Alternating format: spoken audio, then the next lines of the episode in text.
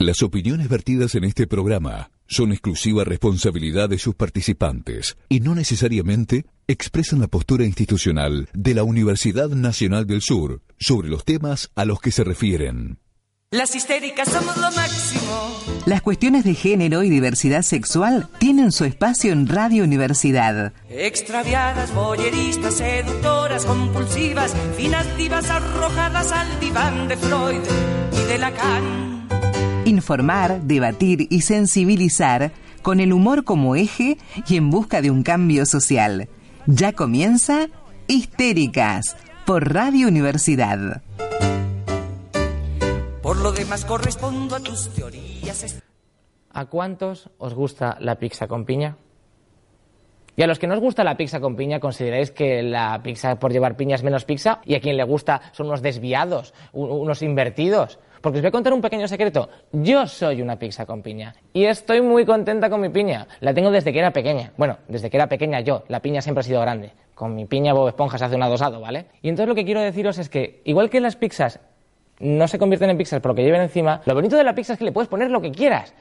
Lo bonito de la pizza es llegar a las 3 de la mañana, sacar una masa de pizza congelada, volcar la nevera sobre ella, la metas en el horno, la saques y que esté buena. Y a la mañana siguiente, fría, mejora. Es un hecho científico. Y yo creo que con las personas pasa lo mismo. Pizzas y personas somos muy parecidas y va a resultar que esa conocida marca de pizzerías tenía toda la razón al decirnos que el secreto está en la masa. Las histéricas somos lo máximo. Las histéricas somos lo máximo. Muy buenas noches, bienvenides, bienvenidas a Histéricas, programa del Observatorio de Género y Diversidad Sexual de la UNS. ¿Cómo les trata esta semana lluviosa? Bárbaro, Bien. comiendo pizza. Humedad, humedad. Pizza todos los días. Bueno, abrimos el programa con un audio de Elsa Ruiz, activista trans de España, Sí, divino. que, que nos dejaba con una, con una copada metáfora y nos abría el tema de lo que vamos a estar hablando el día de hoy. Exactamente. Eh, así que bueno, no sé si después de hacer mucha intro o, o nos vamos directamente a los mitos. Nos vamos a los mitos porque tenemos cantidad de material. Tal cual, nos vamos directamente a las manos, dale. Vamos. De manías, sueños, fobias y obsesiones. Solo tu envidia del pene y el diván de tus eunucos administra mis pulsiones compulsivas. Como me duele este mundo, Segismundo, la parálisis, la envidia, la neurosis nos gobierna. Como me duelen los pobres, como joden la miseria. Ahora sí que lo de menos es la histeria. Bueno, vamos a arrancar con los mitos, como nos gusta siempre. Yo voy a leer el primero. Vamos, dale, Dale, quiero que me contesten fuerte y claro. Ah, bueno, las travestis somos todas gays disfrazadas de mujer. Este es el primer mito. Ah, y hoy, pará, no presentamos. Hoy vino Sai, que no nos Hola, acompaña Toles. ¿Cómo están, mis amoras? Pero no es invitada. No, no soy invitada, pero bueno, como que estaba Nos habías media... abandonado, sí. Eh, Estoy muy ocupada, compañeras. ¿Qué les puedo decir? Pero la verdad Te que sigo, todo, sigo aparte, siempre, sigo siempre que- el programa, así que Te vemos presente en todas feliz. partes. Te vemos en la... Eh, sí, soy como Excepto Dios. en el consejo. soy como Es- Dios, es- una hasta cosa, ahora. una diosa travesti. Hasta ahora el único lugar donde no la vimos en el consejo. Habría que solucionar eso. Sí, sí, sí, sí, ahí Fue la Cámara de. Diputados. Ah, Bueno, bueno, una, nunca sabe. ¿Qué tema el tema del gays disfrazados, las travestis, no? Algo que se nos atribuyó toda la vida, siempre. Esta cuestión de que somos hombres directamente disfrazados. Porque desconocen completamente la construcción identitaria, porque desconocen la construcción de la identidad y se radica la mirada simplemente en la genitalidad, en el pene. ¿No? Se con- no, no, hay... de ahí, o, o querés ser mujer y bueno, y ah, igual le, tiene pene, entonces Claro. no, no puede No ser, puede no ser puede mujer porque ser tiene mujer pene, porque tiene claro. pene. Bueno, dale, claro, vos me decís que tengo que ser aparte. Completamente. Es la imposibilidad de revisar lo construido, tipo, no, no, no puedo revisar lo que, co- lo que sé, lo que conozco, no puedo cuestionármelo, la realidad es una Y es la biológica. y es Pura y exclusivamente. y es esta. Bueno, listo, perfecto. Entonces, mentira. Pero mi amor, mírame, ¿o ¿se puede o no se puede? Claro Pero que caído que, puede. son todos gays aparte, Sí, todas, todes, sí. todes. Generalmente siempre se le atribuyen eh, cuando, generalmente cuando se empiezan a, a ver expresiones de género en la niñez o en la, en la adolescencia se comete un grave error, ¿no? Generalmente se agarra y dice ese niño es gay. Sí. ¿Por qué podemos pensar que un niño puede tener una orientación sexual tan tem- de tan temprana edad? No, eso es un Total. error garrafal. Pensar ya en la sexualidad del niño, de la niña, de la niñez, Sí. por sobre la construcción que está haciendo identitaria. Tal Sí, como una cuestión permanente. Exactamente, listo, porque se le atribuye directamente la cuestión sexual. Sexual. Y, a- y, y- y en qué se basan también para decir eso, ¿no? Porque digo, en un niño todo es tan eh, móvil, todo tan fluido que es como, ¿en- en ¿qué estás, qué estás mirando para decir Sí, sí, nuestro cosa? pensamiento quizás el pensamiento adulto adultocentrista eh, sí. genera esta cuestión, ¿no? De, de generar eh, por medio de, de distintos estereotipos o por medio de determinadas conductas se atribuyen determinadas determinados eh, Comportamientos sexuales, sí. Tal cual. Bueno, caído. Bueno. Estimado. ¿querés Sí. leer el segundo mito, Sai? Te lo regalo, es hermoso.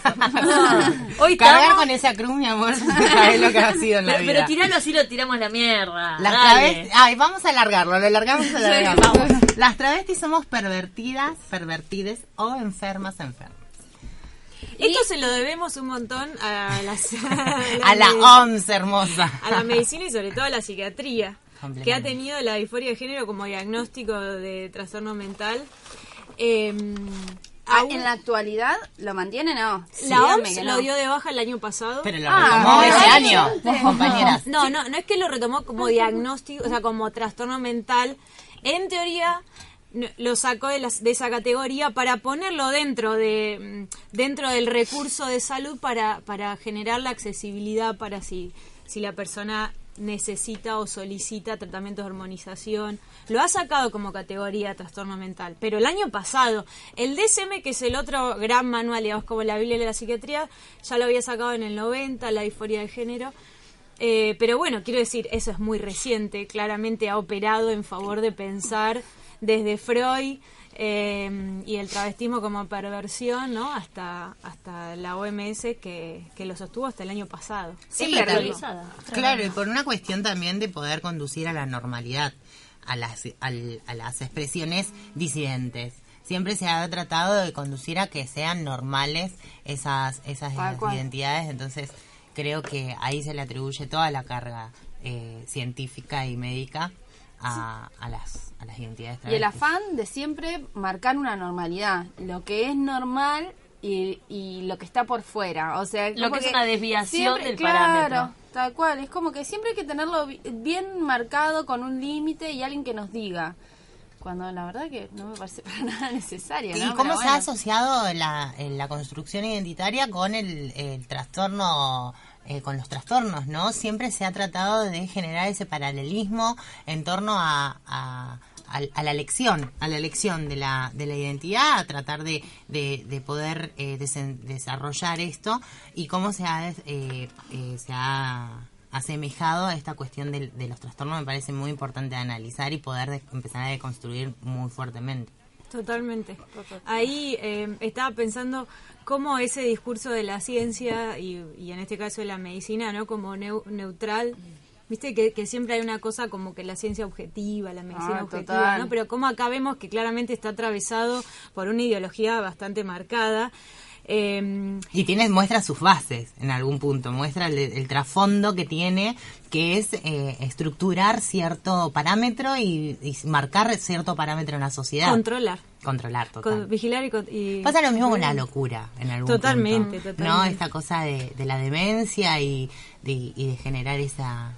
La, la Sí. medicina es la ciencia de, de lo normal y lo patológico, ¿no? Es co- como eh, por excelencia marca lo que está bien, digamos, y lo que está mal en términos orgánicos, pero después ha sabido trascender esos límites de lo biológico para, para ir a decir en términos de comportamiento también qué es lo que está bien y qué es lo que está mal. Y ha servido para controlar la sexualidad, ha servido para controlar nuestras identidades, ha servido para, para controlar la niñez, digamos, ha, ha- funcionado mucho en ese sentido. Pero quería rescatar esto, que de ningún modo la ciencia y la medicina, digamos, son objetivas porque están construidas y hechas por personas, esas personas tienen ideologías.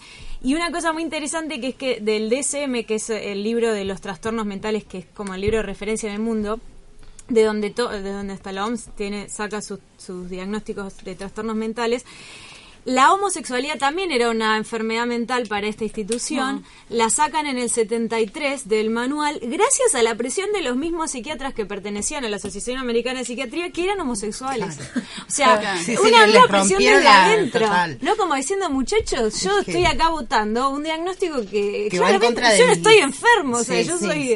No, Entonces- bueno, una cosa que me parece re- re- importante remarcar en esto, que creo que es importante en torno a las construcciones de, y a las, a las orientaciones, eh, cómo impacta dentro de la vida de las personas después algún tipo de, de trastorno o algún tipo de, de, de depresión por los, eh, los factores externos que generan eh, la construcción en lo social, ¿no? Eh, eso sí creo que, que es importante remarcarlo porque eh, se ha intentado eh, desdibujar esa, esa idea, ¿no? Esa cuestión que atraviesan las personas travestis y trans, como que es producto de esa elección. No, no es producto de esa elección una depresión o un eh, o una un, una un trastorno, ¿no? Es por todos los factores externos que nos tenemos que soportar, como la discriminación, la exclusión, las violencias extremas en torno a nuestras identidades. Totalmente. Igual, a, la, a la mirada de afuera, de lo que vos te pasa. Exactamente, es muy duro tener que, que llevar adelante una, una construcción cuando tenés todo en contra en- y, y encima te están tratando de persuadir por un, por un diagnóstico cuando el diagnóstico no está bien claro. No, ¿no? existe. No existe, aparte, En realidad es absolutamente inventado en base a estereotipos, en base a eh, construcciones culturales muy, muy viejas, que en Status realidad quo. de ahí, ¿eh? Status quo. Sí, status quo, pero quiero decir, alguien en algún momento escribió eso. ¿Verdad? Alguien instituyó que el travestismo iba a ser una perversión y eso ha quedado porque no, por eso, por la dificultad de poder cuestionar algo que intuitivamente es, es obvio, o parece obvio, ¿no? Eh, Esto de- del, del sexo como marcador de tu género, ¿verdad? Sí, o sea. Y son luchas muy recientes, porque decías la DC, el DCM, el DCM en el En los- 73. en la homosexualidad, La la, homosexualidad. la dejó hasta los 90. eh, hasta los 90. En el 90 recién la OMS saca la homosexualidad y recién el año pasado la disforia de género. Así que es, es algo muy reciente incluso para, para que la ciencia recién se está haciendo cargo de algo que en realidad existe desde siempre. Completamente. Para mí, esto empalma muchísimo con el próximo mito, es que eh, las travestis solo saben ejercer la prostitución y ser transas. Básicamente, ese es su trabajo. Y, Y esto es un listo. chivo de que Sai vende. No. No, no, no. Digo, eh, ¿por qué se engancha? Porque, como decía Pablo recién, eh, la homosexualidad sale de ser una enfermedad porque psiquiatras y psicólogos y médicos eran homosexuales. Entonces, ¿cuál es el acceso que hoy les trans tienen para eh, poder llegar a esos puestos, para poder Sí, discutir ejer- esa- discutir esas definiciones de mierda que, a- bueno, a nosotras la verdad que no nos interesan, o a mí, qué sé yo, capaz que usted decía. Y capaz que algún eh, oyente capaz que piensa que, No creo que puede ser escuche. determinada de, cierta forma, que también es entendible, porque a ver, estamos atravesadas por muchísimas cuestiones. ¿No? Y es, y, y es entendible. El punto es que hay que conocer otras realidades y que es importante entender que hay procesos eh, distintos, ¿no? Totalmente, pero eh, co- con esto del acceso a la educación, del acceso a, a distintos puestos laborales. O a los, parece temas de- a, los, a los lugares de discusión. Las travestis no tenemos acceso a los lugares de discusión. Porque, primeramente, es dificilísimo para las mujeres, porque siempre son mesas de varones las que se constituyen en las, Sí. en los, en los, eh, en Siempre. las tomas de decisiones. Imagínate para una travesti. Para cada partido político, Gaby, te lo dedico a vos ese comentario. No, no. Hasta para el más hegemónico. Otra vez nos estamos No, peleando. estoy, estoy de, Deja de pelear. No, con el Estoy defendiendo su- su postura. Claramente, ¿no? Esto, se ven recortadas las posibilidades. Esta cuestión de la prostitución ligada con la con el eh, con la venta de drogas es muy común y es muy común en las ciudades más eh, cosmopolitas, digamos, donde hay muchísima muchísima eh, demanda de la prostitución. Lo vemos en Capital, lo vemos en La Plata. Son zarpadas las cantidades de compañeras que están presas por por causas armadas en torno a ese narcomenudeo. Eh, por una cuestión que va muy ligada. El cliente que va a consumir prostitución es automáticamente que consume cocaína. Entonces, la travesti en ese marco y en ese contexto se ve con la necesidad de tener una bolsa para el consumo del cliente. Claro. Es como un servicio, como un Un adicional. combo, o sea, Claro. Es el- la cajita feliz Ay, de nunca lo había pensado así. No, yo Como tampoco. que lo, lo había pensado incluso al revés. Tipo, iban a conseguir merca, entonces bueno, ta, ya que Bueno, estoy. en el último tiempo o sea, como que se ha perdido esta cuestión del, del consumo de sexo y van directamente a, a buscar merca porque claramente es eh, es un punto de expendio por el hecho de, de- de estar destinadas a esta a esta a esta problemática. Yo lo veo como una problemática porque claramente eh, dificulta la vida de las, de las compañeras. Yo creo que, que ninguna se levanta un día para el otro y dice, bueno, me voy a poner a vender merca. No, es una conjuntura que la va llevando a desempeñar ese, ese ejercicio por el hecho de que la, el, el mismo el mismo contexto Sí, te encierra. sociedad, como vos decías también lo del diagnóstico, eso de que te, te hacen sentir que estás, que tenés depresión por Exacto. culpa de eso, bueno, termina. Sí, como que te van, eh, diciendo lo que tenés que hacer, de qué trabajar, de todo qué. lo que vos sentís está mal, entonces ahora solamente tenés que hacer esto. Es- No, claramente, y aparte el tema de la prostitución es un tema, bueno, que lo podemos, tenemos que discutirlo, Sí, creo. sí, está. Eh, es Ya va a es muy importante, pero no solo, sino el movimiento feminista en sí tiene una, una deuda pendiente con, con la prostitución, trabajo sexual, como quien lo quiera llamar. Eh, el punto en la construcción identitaria como que se enmarca directamente a la prostitución. Las travestis cuando asumimos nuestra edad, nuestra identidad entre los 12 y 15 años de edad, se nos asigna directamente el traje de las prostitutas. Porque vos a- automáticamente expresás tu identidad y en la esquina tenés un tipo que te está ofreciendo plata para, para prostituirte. ¿No? Eso es, esas son las herramientas que tenemos las travestis apenas asumimos nuestra identidad. Y eso es una realidad que hoy está, eh, que está, eh, que está sucediendo. Entonces, eh, viene como de la mano, ¿no? Esta cuestión, por eso yo creo que, mm, que pensar en una travesti hoy eh, que pueda desligarse de toda este, de toda esta, de toda esta situación y pensarse por fuera del mundo de la prostitución es muy difícil, es muy complejo, tiene un trasfondo muy complejo por el hecho de que va de la mano la construcción identitaria de, eh, de la profesión. Sí, ¿no? no, si no te dan opciones es el tampoco. único Y aparte- camino de Sí, vida no que te te- ofrecen. Exactamente, como que va de la mano constantemente. Pero no es así. No es así, nos hicieron creer esta cuestión, crecimos, yo crecí con esa idea, eh, ¿no? Yo me dediqué muchísimos años a la prostitución hasta que entendí que no era mi lugar. Siempre lo supe en algún momento, como que yo lo, lo, lo ejercía y decía, no es mi lugar, yo sé que no es mi lugar, yo sé que la esquina no es mi lugar, yo sé que este tipo de situación no es para mí. Y, mm, y nada, y como que luché por esa cuestión y pude, pude salir. Sí, no, no Sí, es que no- las que no puedan salir tampoco es porque no luchan. ah, Totalmente. Obviamente que hay ahí Seguramente que- muchas que hay capas de, muchis- de vulnerabilidad y de violencia que son muy difíciles de trascender.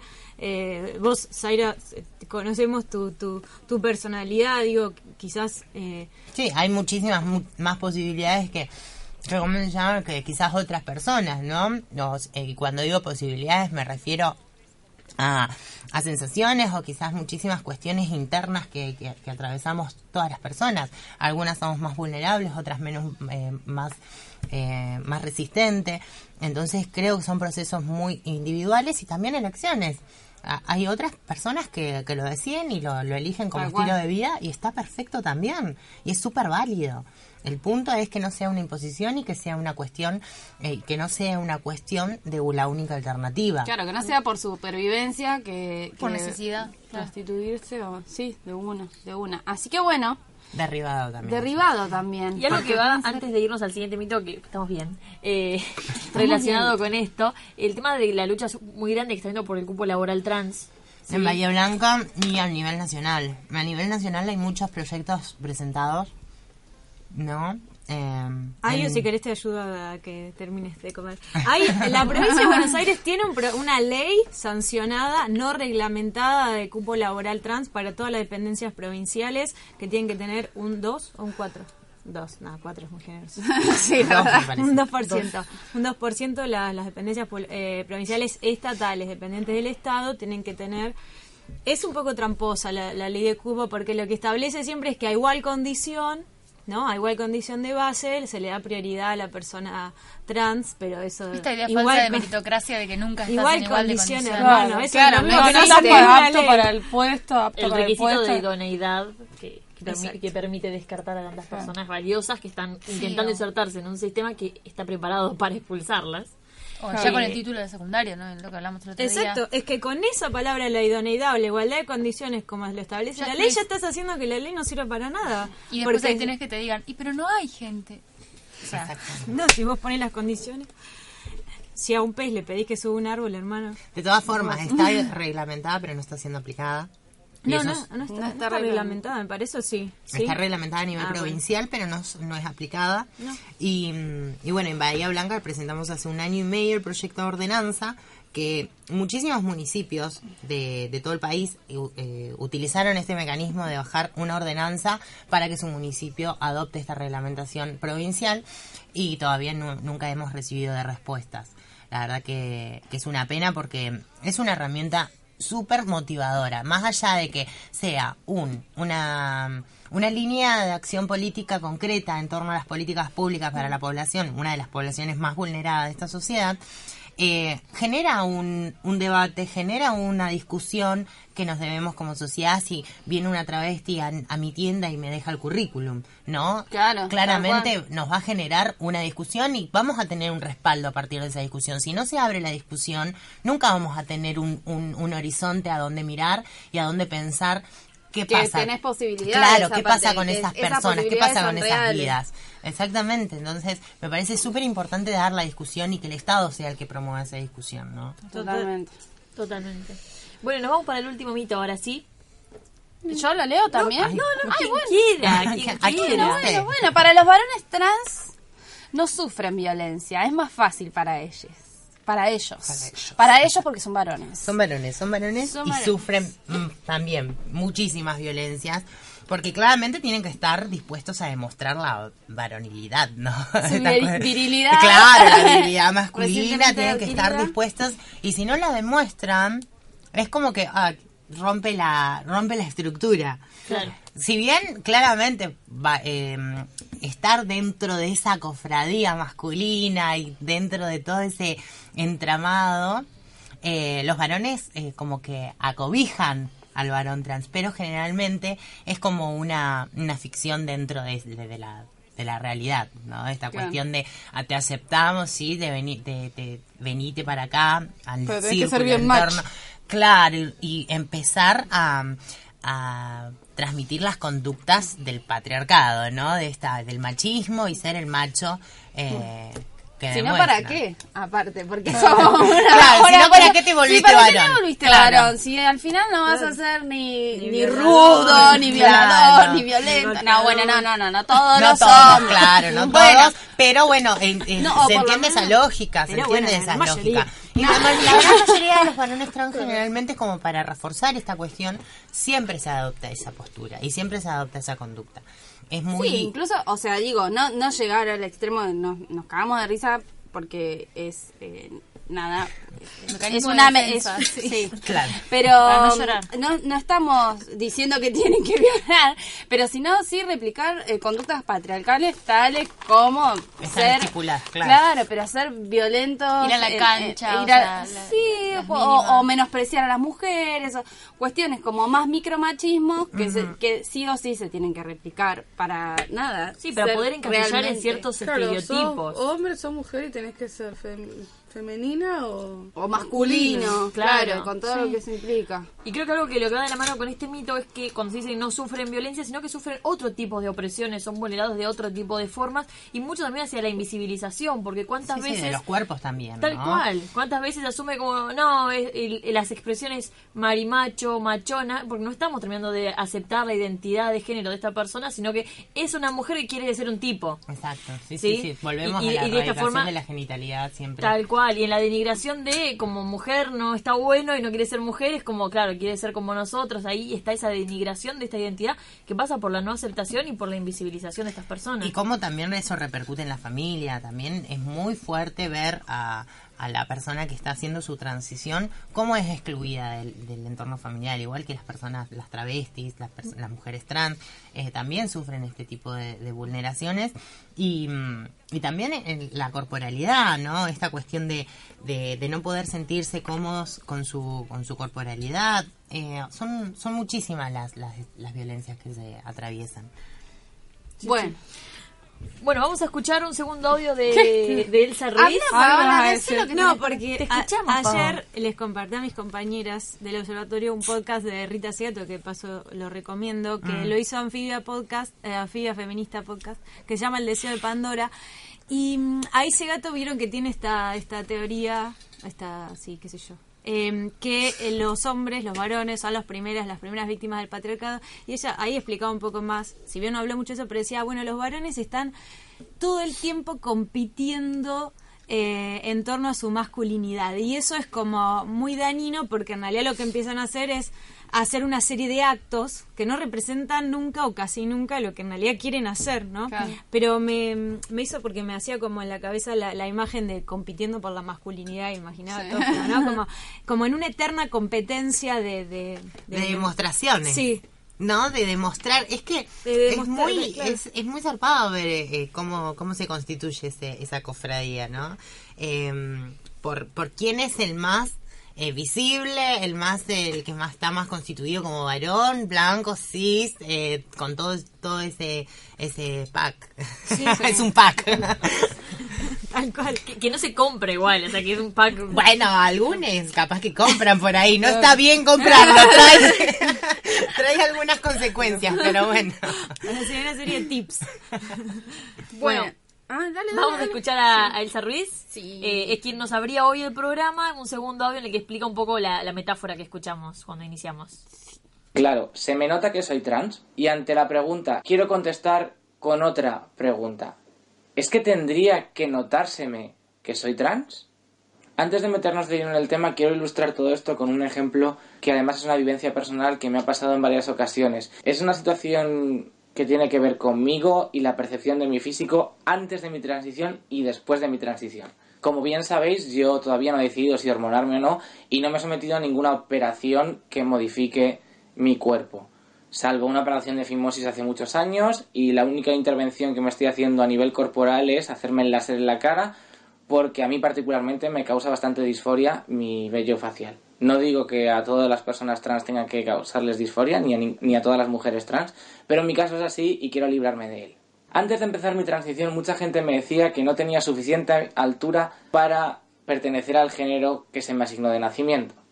Sin embargo, después de empezar mi transición, mucha gente me decía que tenía bastante altura para ser una chica. De una manera parecida, antes de mi transición, la gente me decía que mi físico era bastante enclenque y bastante delgaducho para alguien del género que se me asignó al nacer. Y cuando empecé mi transición, todo el mundo empezó a alabar mi tipazo, mi físico, diciendo que eh, estaba muy delgada y que me quedaba todo bien. A lo que yo he contestado siempre, bueno, es lo que tenemos los percheros, que lo que nos cuelgues ya nos queda. Y por último, antes de mi transición, mucha gente me decía que para pertenecer al género que me habían asignado al nacer, mis pies eran bastante pequeños porque calzo una 38-39 de talla de calzado aquí en España. Pero después de mi transición me decían que tenía unos pies ideales para mi género. Y es curioso porque mi altura no ha, no ha variado desde antes de empezar mi transición a ahora. Mi peso, salvo algunos kilos de diferencia, en definitiva mi fisionomía se ha mantenido bastante estable de antes de mi transición a ahora. Y por supuesto, mi talla de pie no ha aumentado ni ha disminuido de antes de mi transición a ahora. Con lo cual, físicamente sigo manteniendo el cuerpo tal y como lo tenía justo antes de empezar mi transición, cuando la gente veía cosas negativas en cuanto a mi cuerpo que ahora ven como positivas. ¿He cambiado yo? ¿Ha cambiado mi físico de antes a después? No. Entonces, ¿por qué la gente valora positivamente mi físico porque soy mujer antes de que yo empezara a definirme acorde con mi género sentido? Pues yo creo que hay un par de cosas que sustentan todo eso. Los cánones y estereotipos del género binarista. ¿Esto qué quiere decir? Pues que la sociedad solamente reconoce dos géneros, hombres y mujeres, desechando todo el resto. Gente trans no binaria, gente queer en, en grandes rasgos, etcétera, etcétera. ¿Y esto qué quiere decir?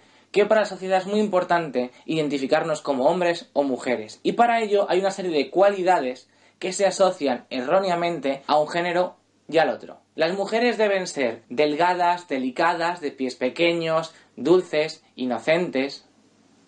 Los hombres tienen que ser grandes, fuertes, de espalda ancha, con mucha fuerza, mucho vello corporal, etcétera, etcétera. Cosas que imponen la sociedad.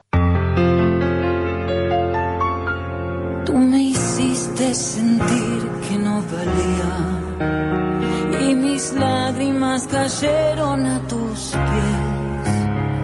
Me miraba en el espejo y no me hallaba. Yo era solo lo que tú querías ver. Y me solté el cabello, me vestí de reina, me puse tacones, me pinté la bella y caminé hacia la puerta y escuché gritarme, pero tus cadenas ya no pueden pararme. Y miré la noche ya no era oscura,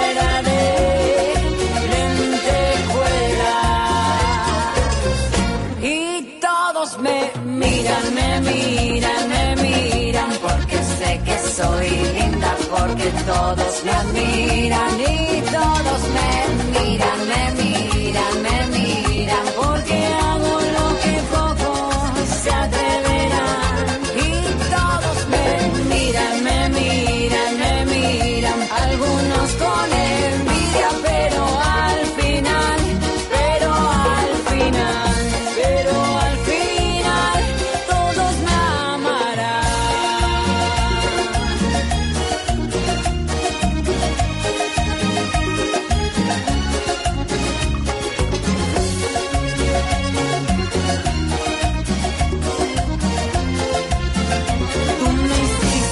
sentir que no valía y mis lágrimas cayeron a tus pies.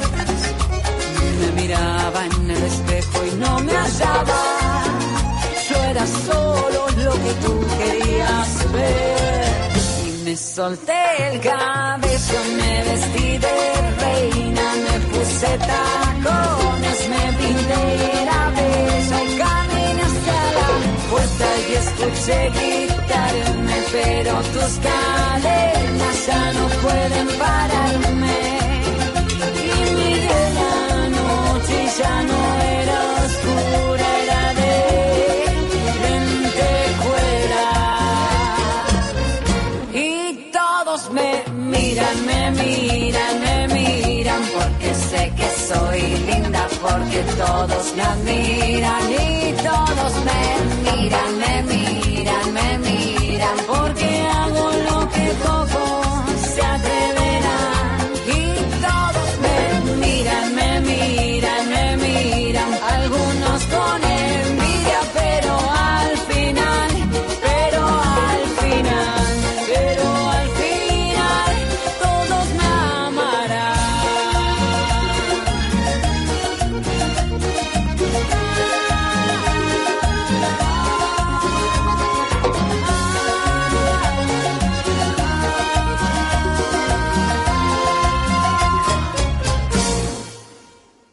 Las histéricas somos lo máximo. Las histéricas somos lo máximo. Extraviadas, boyeristas, seductoras, compulsivas. Ah, ya estamos. Ah, ya estamos, ya estamos. No, estaba esperando la lucecita, estábamos escuchando a Yelén Becker Rosarina, la primera cantante de cumbia santafesina trans, una bomba. Es una Búsquenla. bomba, la buscamos y la es una bomba. Es una bomba y la rompe, así que eh, estamos acaparando todos los espacios, las travestis y las trans y los varones trans por Bienvenidas. suerte. No, Bienvenidas. tampoco nosotros estamos tan, tan ocupando espacio. Tampoco es que estamos tan Bueno, pero como que de a poco permitidas. todos nos vamos como metiendo y estirando de a poco, de a Por poco. supuesto, como grande, ir haciéndote lugar en el boliche para bailar. Vas Claro. codeando, codeando, codeando y de Cuando querés estar en medio de la pista. Ronda. Claro. Listo. Este, con esto de acaparando espacio me parece copado decirlo. El lunes en el programa de Verónica Lozano estuvo la primer soprano trans del Teatro Colón. Wow. ¿Quién es? Eh, Yo no. Mara no- Castillo, Ay, algo eso, así. María, María- María Castillo. Ah, Eh, Pero bueno, buenísimo. La verdad es que, primero que nada, ahí en el prime time con Vero Lozano, que es una Claro. genia, eh, me pareció espectacular. ella es piolísima, ¿no? Vero Sí. Lozano. Vero Lozano tiene Me encanta una vi- movida visibi- de visibilización muy fuerte en torno a la violencia de género, en torno a los femicidios. La verdad que se, se está haciendo una, Y una es muy bahiense. fuerte. Es. Pero es Sí, Vero onda. Lozano. Ah, Ay, yo que creí que bien. teníamos Rocío Marengo nomás. No, y- no, y te vas vas a- a Vero Lozano. Para Vero Lozano y Iván Jabrowski, que es otro del bien. Ay, ¡Ay, verdad. Ivancito, total! Estuvo el viernes en Bahía Sí, Blanca. estuvo, estuvo acá. Qué bueno. Eh, Sí, que sí. bueno, no, todos son Cocos Basiles y Rocío María. Bueno, Pero es bien. importante. ¿Sí también? Cocos Sí, Basile también. Bueno, Muchas todo lo que estrellas de una se entera un jueves a la noche, mira. Eh, Y Ginobili también tenemos, por si no Wow. sabían. Bueno, chao. Nos podemos quedar con que tenemos a Vero Lozano, que es una Sí, genia. sí, sí, Ah, sí. Si no, Ivancito también. ahí. Me Ahí mucho. Me encanta cuando se enoja. Pero, Sí, se Nunca la vi calienta y manda enojada. toda la mierda. ¿En es serio? es Nunca la vi sí. Bueno, lo voy a googlear porque yo tampoco, tele no... Es como muy delicada. ¿eh? ¿No? O sea, es como ¿Sabes como- qué, no? Eh, so- es nosotras acá cuando nos calentamos. ay, qué bien. Eh, así que bueno, Compañera. estábamos escuchando antes de la canción, vamos a retomar un cachito a Elsa Ah, Ruiz. Sí, Este, muy copado lo que hablabas tú de los estereotipos, como Fofi dijiste algo que es clave, nunca alcanza. No, no, eh, eso es evidente, ¿no? Porque nosotros siempre lo planteamos como mujeres heterosexuales, bueno, casi siempre somos eso en esta mesa, la verdad que la que quiera venir y que le pinte otra. Eh, sí, y sí, Atención a la gente que le pinte otra. Sí, sí, le hacemos espacio con los cohetes.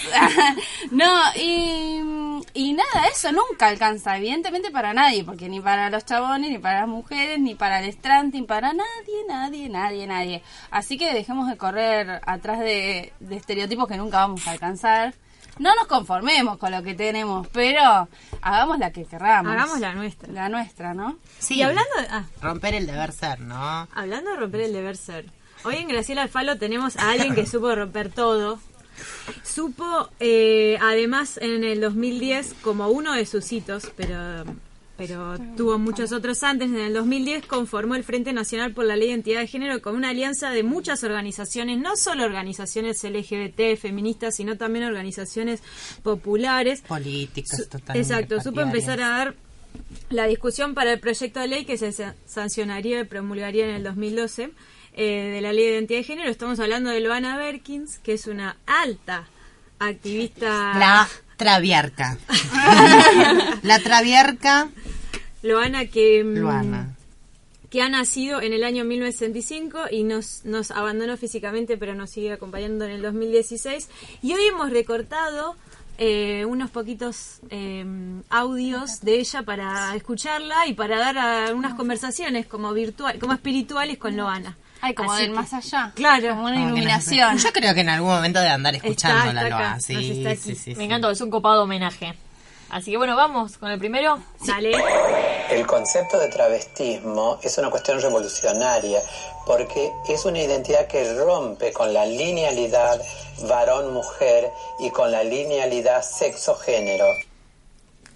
Ay, me encantó. Un poco de lo que decíamos, de lo que decías ahí hoy, ¿no? Pero está bueno esto, ella recupera, de hecho en el, en el principio de ese audio ella dice, no, no, yo no soy ni mujer ni mujer trans, yo soy travesti. Travesti, travesti latinoamericana. ¿Cómo reivindicaba Luana el travestismo latinoamericano? Eh, esta cuestión eh, descolonial, ¿no? De desprenderse de la mirada europea, eh, yanqui, ¿no? De, de toda esta construcción, porque siempre ella lo que remarcó fue esta cuestión de, de qué es ser una migrante o una piba de, de- del conurbano, una piba trans del conurbano, de las villas. Siempre trató de focalizar la mirada en cómo atravesaban esas violencias.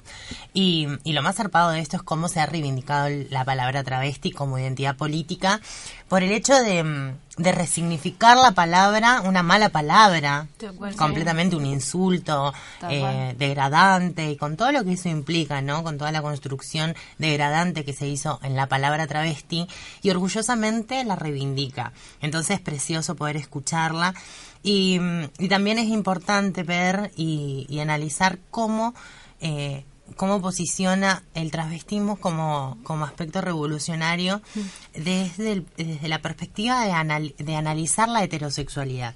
¿No? Eh, el transvestismo analiza la, la heterosexualidad, la cuestiona, la interpela, todo el tiempo le está midiendo los parámetros.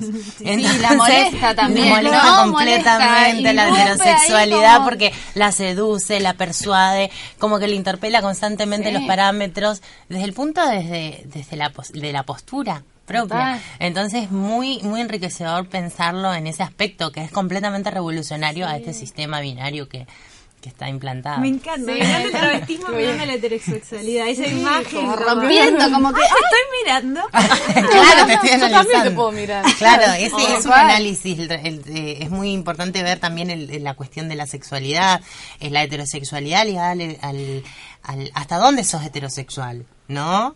Sí. Te estamos, cual. estamos ahí. Bueno, eso, sí, como sí, que sí, la- te- me imaginé a una cabeza heterosexual como mirando y dice, ¡Ah! ¡Pum! Explota, como, listo, me gusta esto, pero no, pero yo soy heterosexual, entonces no, no puede ser, ¿no? No puede existir No puede otra, existir claro. otra, y esta tentación, y bueno, también me parece que eso está recontra vinculado al consumo de la prostitución trans, totalmente oculta, totalmente como un blanco, Una como fantasía, sí, una- pero aparte como una joda entre Claro. los chavos. Ah, sí, vamos a salir a, a- o a mirar travestis. Como si fuera gracioso. O sea, Total. si en realidad ya hay un deseo, ¿por qué no es legítimo ese deseo? Porque hay una cabeza heterosexual que te está diciendo, no, no, no, a vos te gustan las mujeres que tienen vagina, si no, no te- o te gustan... Si no, no sos varón. o- claro, entonces es como que... No sos hombre. Claro. Te No sacan hombre. este título que tantos privilegios te ha dado y te hace tan perteneciente a este hermoso grupo. Pero si hay tanto consumo querés la chancha a la de mente. prostitución trans es porque hay un deseo ahí atrás. Entonces, dejen de hinchar. Bueno, no sé, qué sé yo. Completamente de acuerdo, sí, hay que, hay que- tiene que caer ese, esa, esa, mm, ese desvelo por el hecho de que mm, se está perdiendo, y acá entro en una discusión que a mí me parece que tiene que dar también para largo, eh, el vínculo sexoafectivo con las personas de identidades Total, disidentes. Me parece que está completamente evaluado, está completamente invisibilizado y oscurecido, porque no se nombra que las travestis tenemos sentimientos, que no se nombra que las travestis podemos amar, que las travestis podemos tener una familia. Entonces, claramente hay una, hay una negación y una anulación de ese, de ese deseo. Sí. ¿No? Y como decía Álvaro, si no conocen las realidades, si no conocen el cuerpo travesti, ¿cómo nos van a desear? Exacto. ¿No? ¿Cómo, no- cómo van a sentir atracción? ¿Cómo no- sienten atracción? Sienten Eso es otra eso es cosa. evidente, pero hay otra, hay una, una imposibilidad de poder desandar ese deseo. Totalmente.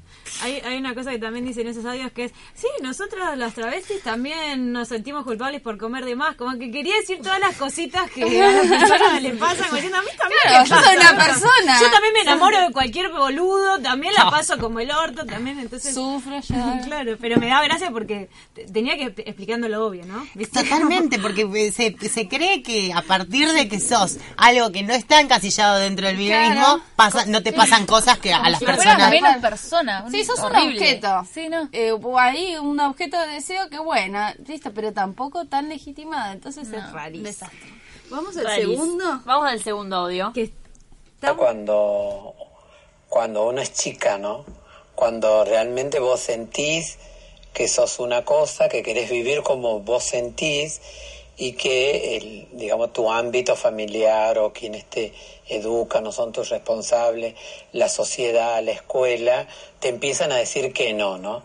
Te, intentan reconducir todo el tiempo a algo que vos sentís que no sos. Entonces ahí empieza una primera cuestión que es la resistencia, ¿no? A- lo que iba a decir antes del audio es que fíjate que el primer audio recupera la, el- el- la palabra travesti como revolucionario y acá introduce otro concepto que es la resistencia, ¿no? Digo, cómo le va poniendo palabras a, a procesos que evidentemente son muy eh, rupturistas, pero a la vez también son, me los imagino, esto hablo sin saber, ¿no? Pero como un poco también angustiantes, porque no por eso, digamos, no en vano usa la palabra resistencia, ¿no? Como todo el tiempo estar, me imagino, como en un campo de batalla ahí con el... Sí, es que estás en un campo de batalla constante. Totalmente, totalmente. Yo creo que mm, cuando habla de resistencia, habla de, de la fuerza interior que genera el querer ser, ¿no? Esta, esta cuestión que, que defendemos a rajatabla por sobre todas las cosas, por sobre nuestra familia, por sobre nuestros amigos del colegio, en nuestros círculos sociales, en la adolescencia y en la infancia, eh, esa resi- es, es resistencia, defender lo que querés ser, lo que sentís, lo que decías, ¿no? Esta cosa de, de, de expresarte, de sentirte y de querer, de querer demostrarlo, querer demostrar algo que sentís.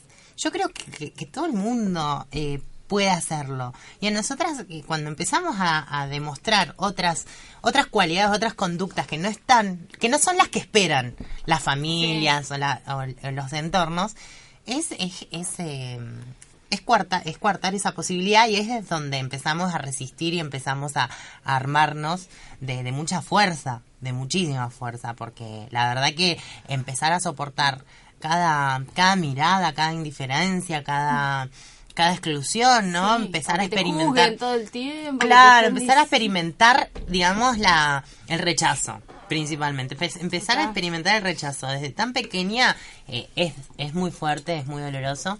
eh, pero bueno, qué sé yo, eso nos hace muy fuerte también en algún punto, ¿no? Porque nos prepara para, un- para un futuro que también es bastante Claro, que no es tan, tan sencillo.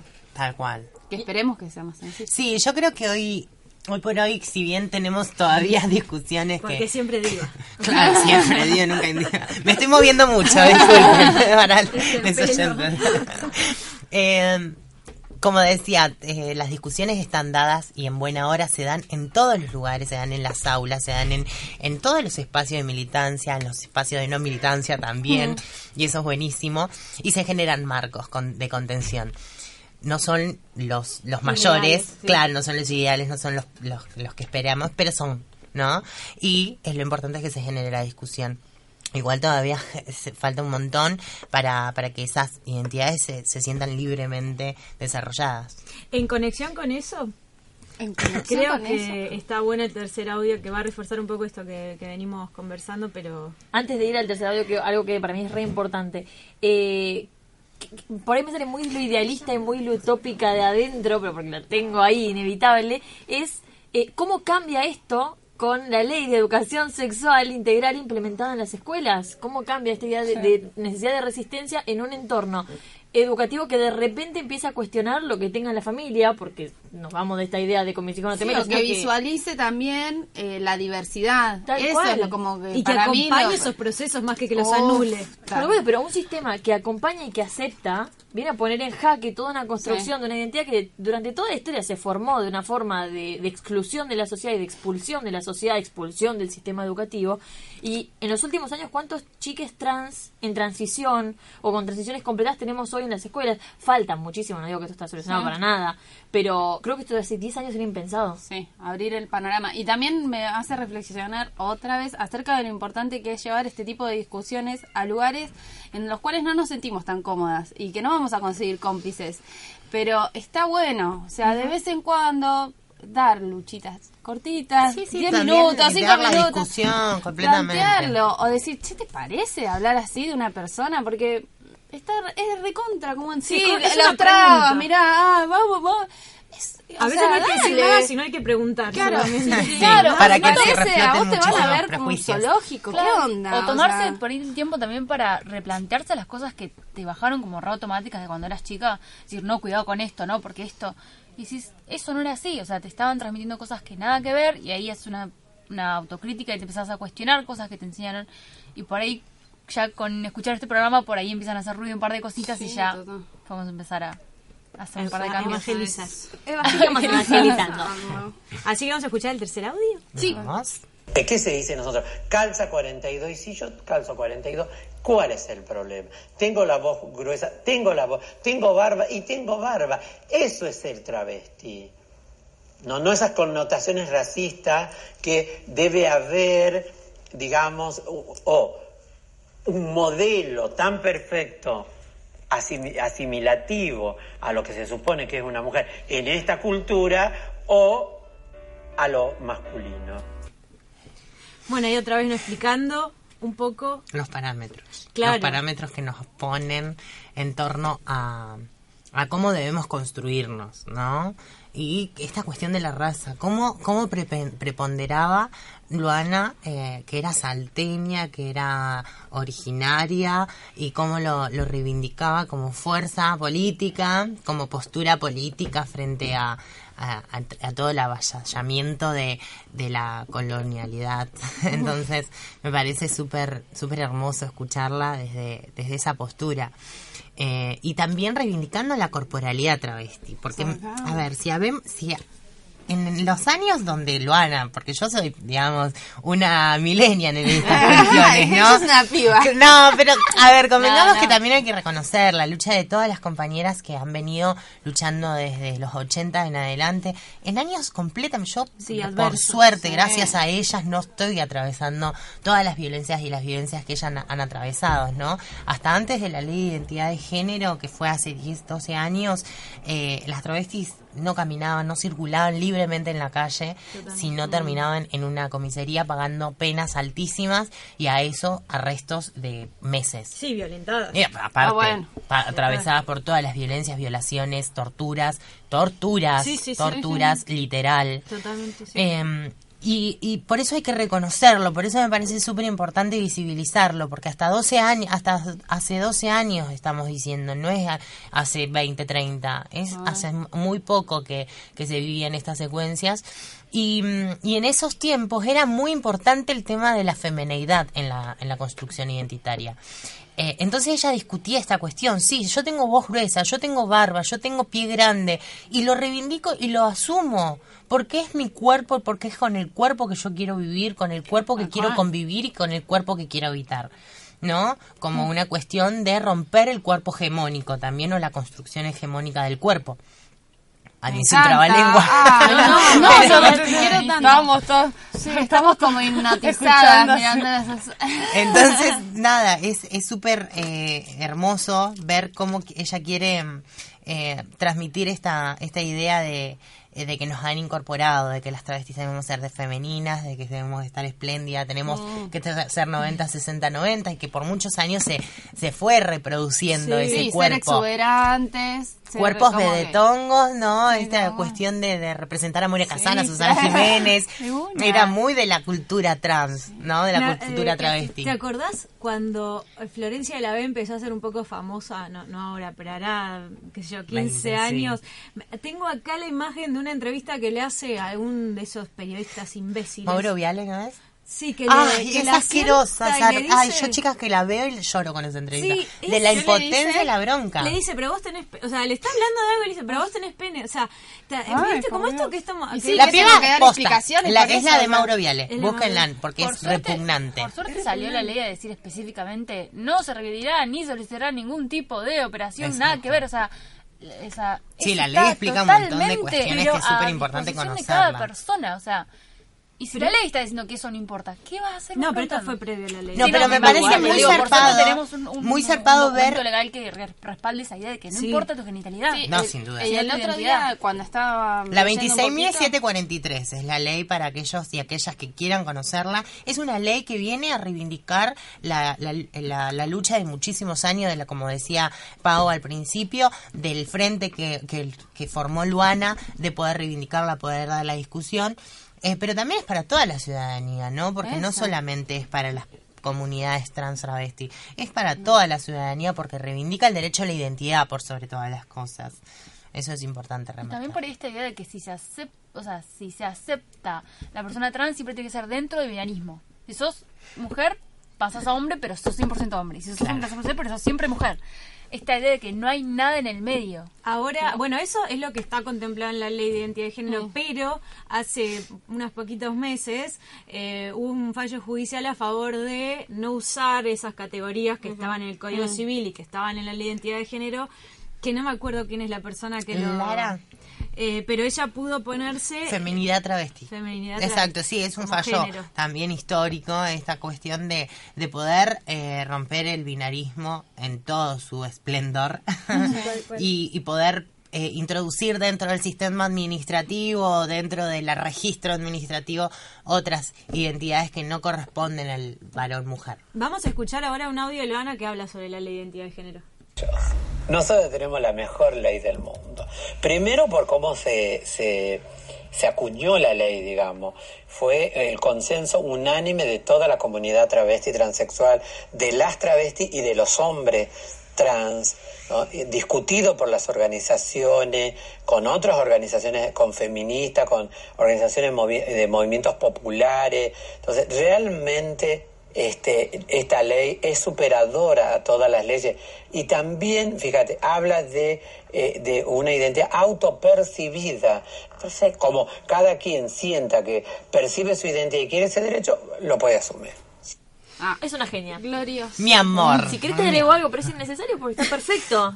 Es, br- es- es brillante. Bueno, pero brillante. eh, es, es- hace hincapié en eso de la autopercepción. El otro día cuando estaba eh, leyendo algunas cositas para acá, decían que en España, o sea, está la, la ley de identidad de género, pero vos podés tener el género que, que elijas, entre comillas, solamente si te hormonizaste durante dos años consecutivos. Las intervenciones. Antes también total. era así acá, ¿eh? Claro, pero eso es loquísimo, o sea, y, si- y si no querés hacerte Claro. un tratamiento con hormonas, Con todo lo que implica. O papá. Una si no operación, querés o una operación genital. Pero por eso, ¿Sabes es la cantidad? Antes de la ley del 2012, eso era así. Vos tenías que Demostrar. Demostrar. demostrar frente al juez que habías hecho un cambio de sexo. Sí, sí, de que, de que querías o- pertenecer a cierta categoría. Exacto. Aparte, me- eh, eh, perdón, no, eh, hablo sin saber, pregunto, ¿esas o- tipo de operaciones de genitalia están cubiertas por algún tipo de obra social? Ahora sí. Ahora, Ahora. A partir de la ley, porque lo garantiza la ley. No. pero, Pero en su momento era imposible, ¿no? Te tenías un- que ir a Chile en ese momento, era como el mito. ¿Otro mito? No, pero posiblemente podías hacer un recurso. Bueno, toda una chinada. un Sí, no, y aparte era- Decir que tenías conflictos psíquicos. Sí, digamos, recurrir a la disforia de género Exacto. para poder Sí, sí, operarte y ahí, lucha. recién ahí, obtener un documento de identidad. Ah, sí, sí. Claro, eso es, o sea, nah. No, Es era, increíble. era... Todo eso Sí, pa- sí, sí. era todo eso te sirve para validar tu, tu propia identidad. O sea, todas esas son luchas que tenés que seguir dando y cansa, o sea, eso debe Y ser que, tan y que encima recién ahora, teniendo la ley ya recontra clara diciendo eso, todavía falta tanto en la- a nivel social. Entonces, Bueno, sí. falta Hablando del todavía. nivel social, vamos a ir Vamos, a escuchar los últimos dos audios porque justamente hablan de esto que decía Zaira, de todo la exclusión social y, y específicamente laboral y cómo hay una propuesta de Loana que tiene que ver con el Mocha Celis. Eh, así que vamos a escucharlo. Sí. Primero porque hay un mercado cautivo el cual nosotras ingresamos sin ningún drama, que es el prostitucional. Y entonces, ¿cómo nos quiere divinas, platinadas, las tetas acá? Entacadas. No, claro, eh, eh, así, ninfómanas, diosas. Y, de- y el otro mercado, ¿cómo, cómo nos instala? Que es el mercado de los medios, que eh, eh, frivoliza nuestra, nuestra sensación. ¿Me entendés? A mí me ha pasado que a veces me quieren hacer una nota y dicen, bueno, pero yo quiero que vos empeces a pintar. Te digo, no, yo no, es lo que soy. Y está vestida así y se acabó el problema. ¿Y qué pasará con esa sociedad cuando sean atendidas por médicas, travestis, meseras, ingenieras, donde quiera que vaya? La verdad que eso es de un valor. No, no sé si nos lo reconocerán, al menos yo digo, pero sí el intento vale. Y sobre todo vale la pena ser traba. Orgullosamente traba. Ay, lloro, Ay, chicas. Lloro, lloro cada vez que la escucho. A mí se me hace un nudo cada vez A mí es, bueno. para mí es mi guía espiritual, creo que le van a. Yo creo que ha agarrado muchísima fortaleza de lo que ella ha- siempre ha transmitido, igual que Diana Zacayán, esa fuerza y esa resistencia es como que la que nos, a mí en lo personal, ¿no? Es la que me guía eh, en, en muchísimas luchas y en muchísimos conceptos que una a veces se siente como perdida, porque, viste, eh, recibís tanto de lo externo que a veces decís, bueno, estaré diciendo o expresándome de la manera correcta. Es la correcta porque es lo que sentís y es lo que deseas. Eh, me parece resarpado cuando ella propone esto, ¿no? Eh, cuando se pensó la ley de identidad, eh, yo creo que estábamos como muy adelantadas y todavía siento como que la ley de identidad es, es algo inalcanzable para la sociedad. La sociedad no está, yo creo que ni la reconoce todavía en algunos, en algunos aspectos. Entonces como que es algo muy adelantado al, a este contexto social. Y, mm, y en buena hora también, porque como que nos da un margen de discusión muy amplio a nosotras, que quizás estamos un poquito dormidas. Yo creo que el ímpetu que le pusieron muchísimas de las militantes y de las compañeras que hoy ya no están, como Pia Baudraco, que también ha sido una, eh, una impulsora muy fuerte. Pia Baudraco se recorría toda la Argentina, chicas. Se recorría desde Jujuy hasta Tierra del Fuego haciendo conocer y derogando los códigos contravencionales. En plena sanción de la ley de identidad de género, ella iba y les discutía, iba a sacar a las compañeras a las- de las comisarías. En Neuquén yo tengo una imagen que para mí fue trascendental de, de la, la piba agarramos, vamos a buscarla a la comisaría, meterse dentro de la comisaría, discutir con el milico decirle, vos la sacás porque los códigos están siendo derogados. Cosas así, ¿me entendés? Que, que te rompen la cabeza que decís, wow. Entonces, yo creo que la sociedad todavía no está preparada para la ley, que no la, no la alcanza, no, no logra alcanzarla. eh, y eso es lo que tenemos que tener a nuestro favor, creo, de poder entramar, ¿no? Poder generar lazos y entramar para, para poder apoyarnos a partir de ahí. Totalmente, se lo debemos. Se le debemos a ellas porque real- realmente nos asfaltaron la, nos asfaltaron la calle. Sin duda. A- a- a- dejando un montón de cosas en ese, en ese asfaltamiento, ¿no? De cosas personales. Así que se lo debemos a ellas, a todas las personas que, gracias a este sistema social absolutamente opresor, están en las peores condiciones Sin duda. eh, de Que son- vida.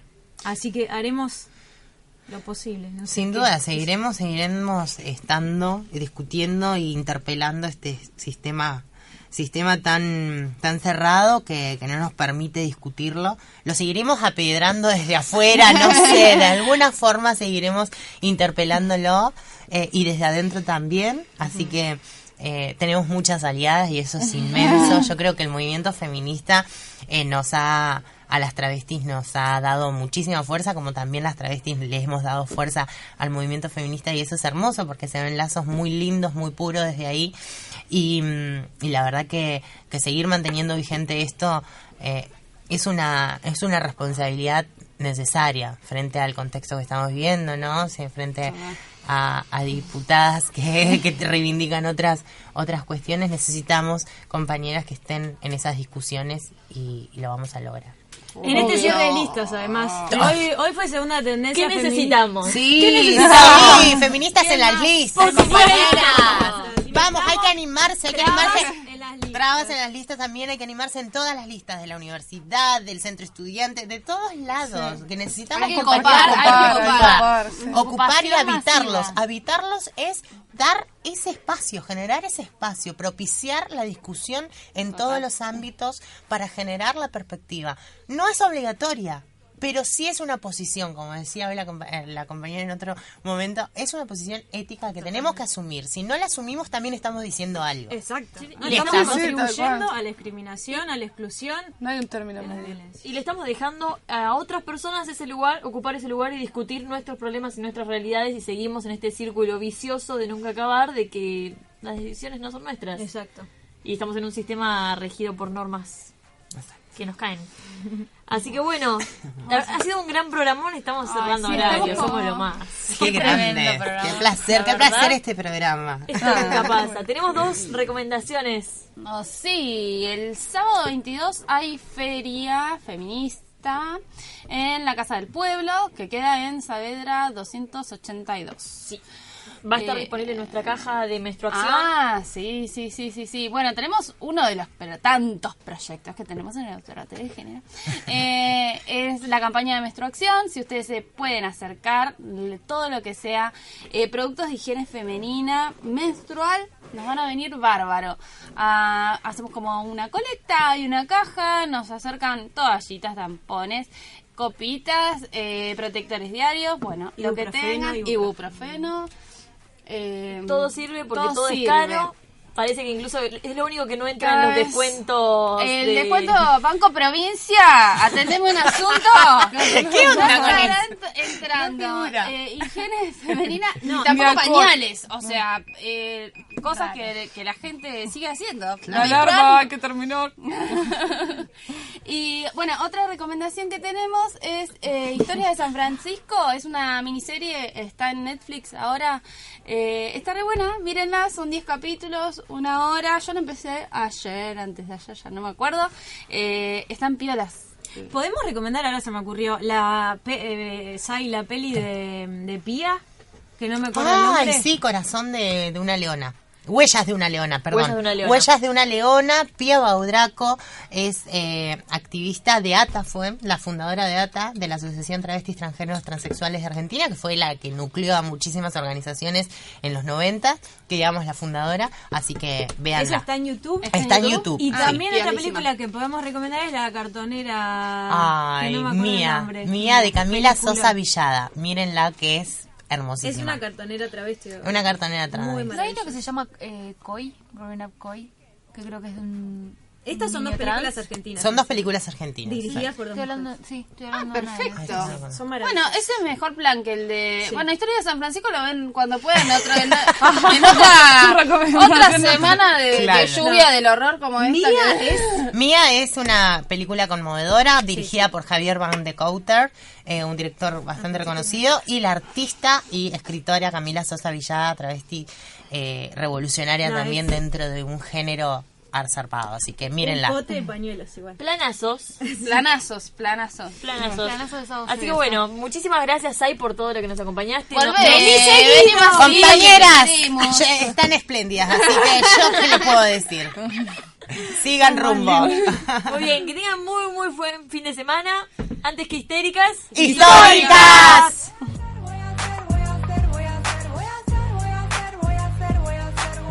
Voy a ser presidenta.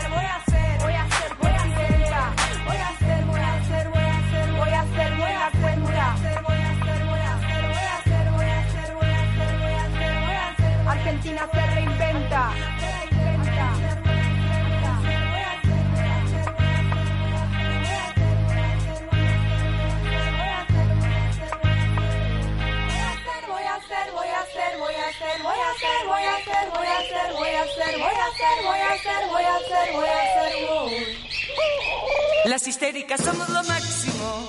Esto fue Histéricas. La cuestión de género y diversidad sexual tiene su espacio en Radio Universidad. Informar, debatir y sensibilizar con el humor como eje y en busca de un cambio social. Histéricas. Hasta el próximo jueves a las 22 por Radio Universidad. Las histéricas somos lo máximo. Las histéricas somos lo máximo.